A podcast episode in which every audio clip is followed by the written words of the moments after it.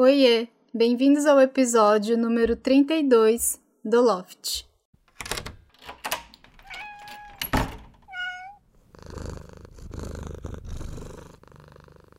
É a vez do Nick!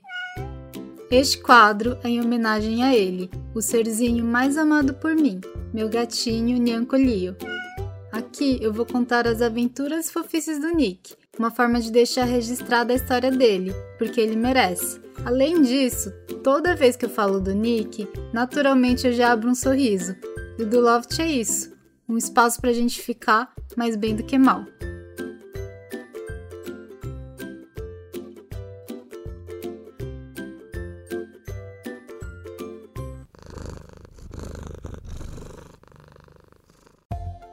Hoje eu vou compartilhar 7 coisas que o Nick não gosta. Primeiro, assim como muitos gatinhos, Nyancolio não gosta de cortar as unhas de jeito nenhum. Conheço alguns tutores de gatos que dizem que eles até dormem quando cortam as unhas, mas com o Nick é diferente. Ele até deixa cortar a pontinha de uma unha ou outra, mas geralmente ele chora bastante. No VET, precisa de três veterinárias para ajudar. Mas sim, existe toda a questão de acostumar desde filhote ou até algum trauma que o pet teve a cortarem as unhas, além do limite causando dor. Bom, segunda coisa que o neném não gosta: roupinhas, coleiras, cobertor. Tudo que de alguma forma, entre aspas, prenda ele. O Nick gosta de se sentir livre. Aliás, uma dica pela minha experiência: se o seu gato nunca usou coleira e você decidir colocar, por favor, passem o dia com eles para ver se eles vão se adaptar.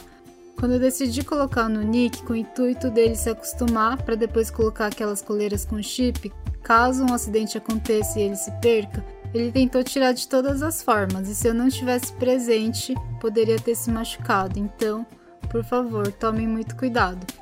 Enfim, pro Nick é sem coleira, sem roupinhas e sem cobertor. Terceira coisa, o Nick não gosta de visitas extensas. Ele é simpático com as visitas, brinca, interage, faz gracinhas, mas o carisma dele tem limite. Chega uma hora que ele começa a dar sinais que já tá tarde.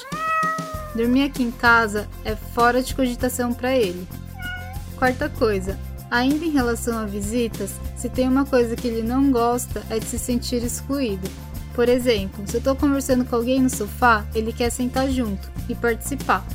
Ele presta atenção na conversa e se não inclui ele, ele fica chateado e reclama.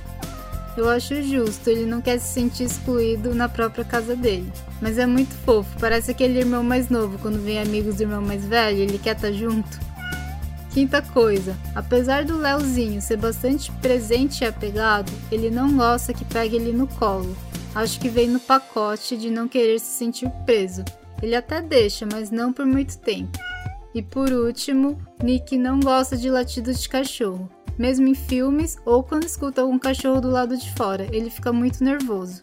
É isso. Depois me contem o que o pet de vocês não gosta.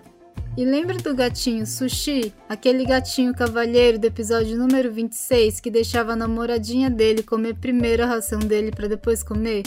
Então, o Gil contou um pouco mais desse namoro.